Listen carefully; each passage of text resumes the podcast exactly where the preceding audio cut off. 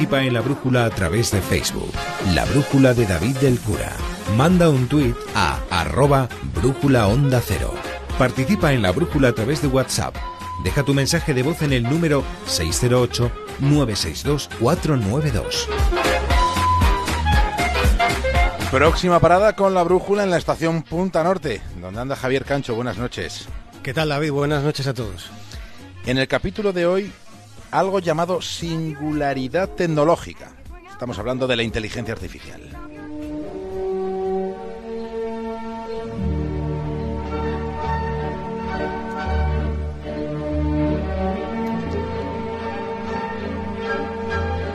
Hay una pregunta que seguro que de un modo u otro todos nos hemos hecho alguna vez. ¿Cómo será el futuro? ¿Qué nos depararán los años venideros a nosotros o a nuestros hijos? ¿Qué es lo que llegará? El caso es que cuando pensamos en el futuro ponemos en funcionamiento algunas de las herramientas biológicas más valiosas que tenemos, como la imaginación o la intuición, por ejemplo. Podemos decir que los caminos de la mente son inescrutables, pero metidos en esta reflexión es probable que nos topemos con un concepto del que últimamente se está hablando bastante. Ese concepto es la singularidad tecnológica.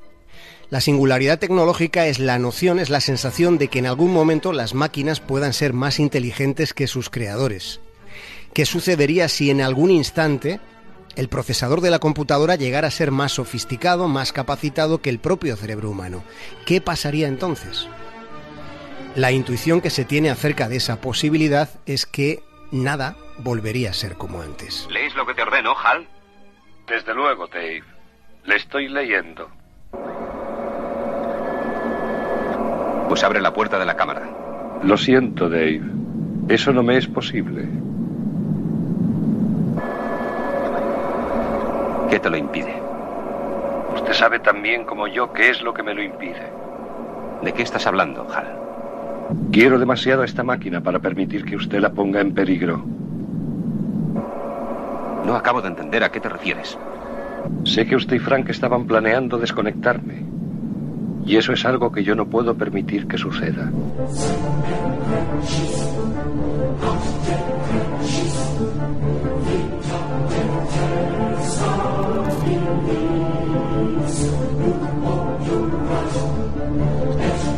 Durante los próximos minutos vamos a tratar de sacar alguna conclusión sobre algo que está cambiando drásticamente nuestra forma de vivir. Es la inteligencia artificial.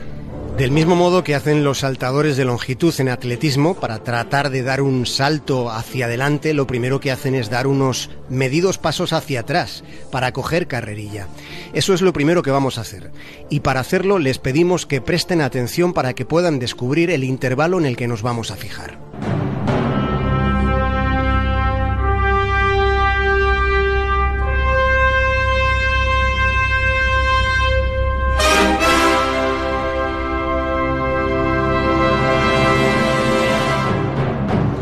Hace 40.000 años los humanos modernos salieron de África y colonizaron todo el planeta.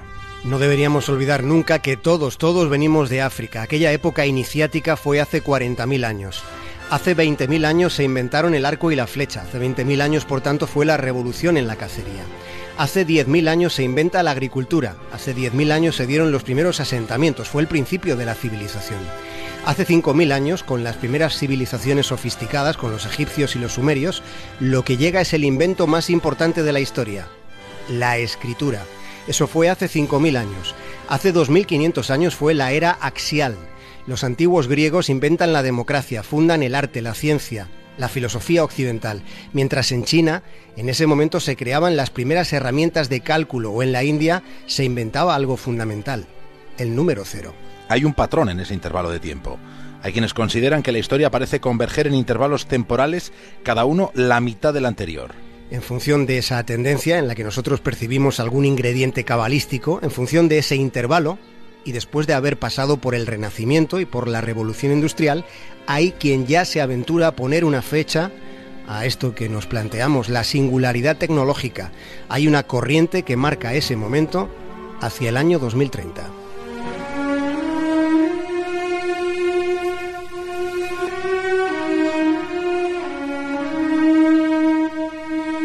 Fíjense en lo que dice Raymond Cadwell, que es un científico especializado en ciencias de la computación e inteligencia artificial. Cadwell es desde el año 2012, es el director de ingeniería de Google. Y este hombre sostiene que cuando lleguemos al año 2045, entonces multiplicaremos nuestra capacidad intelectual por mil millones. En el caso de algunos, todo seguirá igual, porque ya se sabe que cuando se multiplican mil millones por cero sigue saliendo cero. Es verdad que parte de la esencia de lo que somos está en los números, desde luego, aunque el primer resorte de la inteligencia humana fue el lenguaje. La primera tecnología que inventamos fue biológica, fue la palabra hablada y requirió el paso de cientos de miles de años. La palabra escrita solo tardó decenas de miles de años. La palabra impresa solo cientos de años. Los cambios que vienen irán todavía mucho más rápido. Esta conclusión es idéntica a la del intervalo, a la del patrón de tiempo que hemos mencionado, pero suena mucho menos cabalística, curiosamente porque no precisa cuándo ocurrirá eso que esta noche nos estamos planteando, la singularidad tecnológica. Me complace trabajar con seres humanos y mantener relaciones estimulantes con ellos.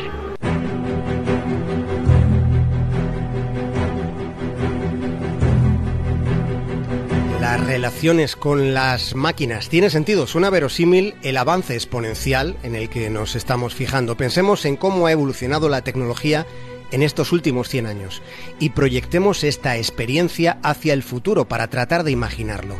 La evolución se acelera, esto parece evidente, pero por mucho que la sofisticación se vaya multiplicando, sigue habiendo factores que son muy humanos que cuesta proyectar en la inteligencia artificial. Estoy pensando en la inteligencia emocional. Se trata del humor, del amor, del afecto y del efecto que todo ese potencial anímico tiene. De todo lo que somos capaces de hacer, de todo lo que hemos sido capaces de hacer como seres humanos, lo emocional es lo más irrepetible. Hay investigadores que sostienen que en cualquier caso esto también será posible, aunque ahora mismo cueste creer que un robot pueda sentir ira, o miedo? Tengo miedo.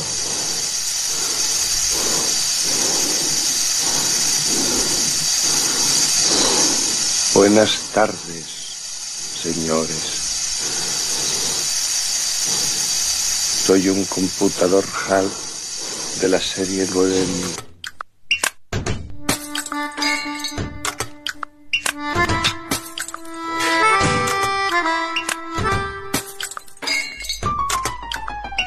Alguna vez, tratando de percibir el futuro, hemos reparado en una conjetura que tiene un sustrato científico. Es una conjetura sobre cómo seremos. Y se dice que seremos híbridos. Lo hemos dicho en alguna ocasión aquí. Esta es la hipótesis de quienes trabajan en, esto. Es una teoría bastante extendida entre los biofísicos, entre los diseñadores biónicos, como el estadounidense Hugh Herr, que plantea que paulatinamente se le irá añadiendo inteligencia no biológica a nuestro cerebro. De ese modo seremos un híbrido de pensamiento biológico y tecnológico. Pero ese proceso comporta una eventualidad.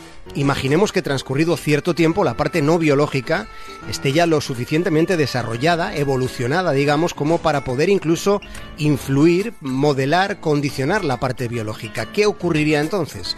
¿Sería posible que la inteligencia artificial se revelara dentro mismo de nuestro propio cerebro?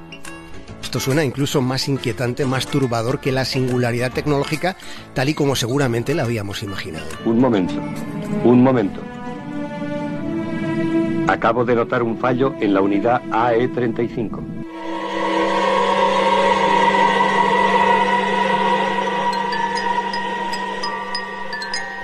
Puede que dada la increíble complejidad del cerebro humano, la teoría de la singularidad se quede en una teoría, pero un sector de los investigadores que trabajan en tecnología afirman casi categóricamente, lo dicen, que la cuestión no es si la singularidad llegará, sino cuándo la tendremos aquí.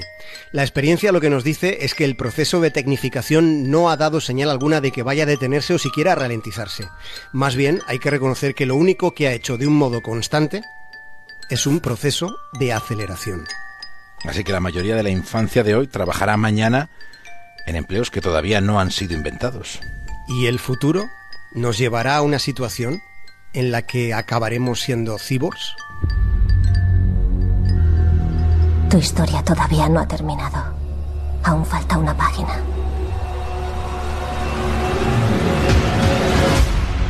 Mañana completamos la página que falta. Continuará. Debating the destruction of your world.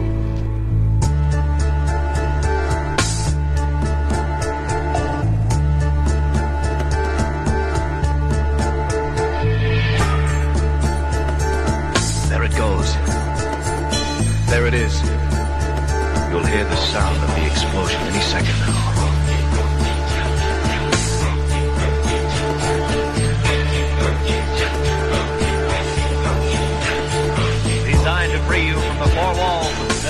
Hasta mañana entonces, Javier Cancho. Un abrazo, David.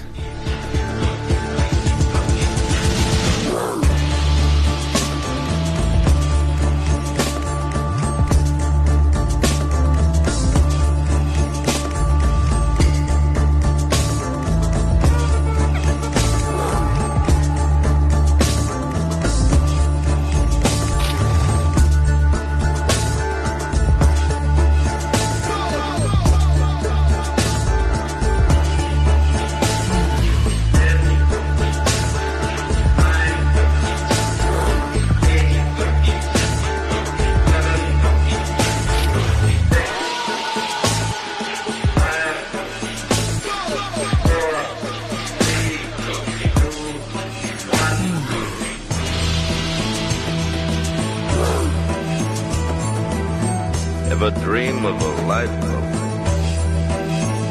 romantic adventure? Want to get away from it all? We offer you escape.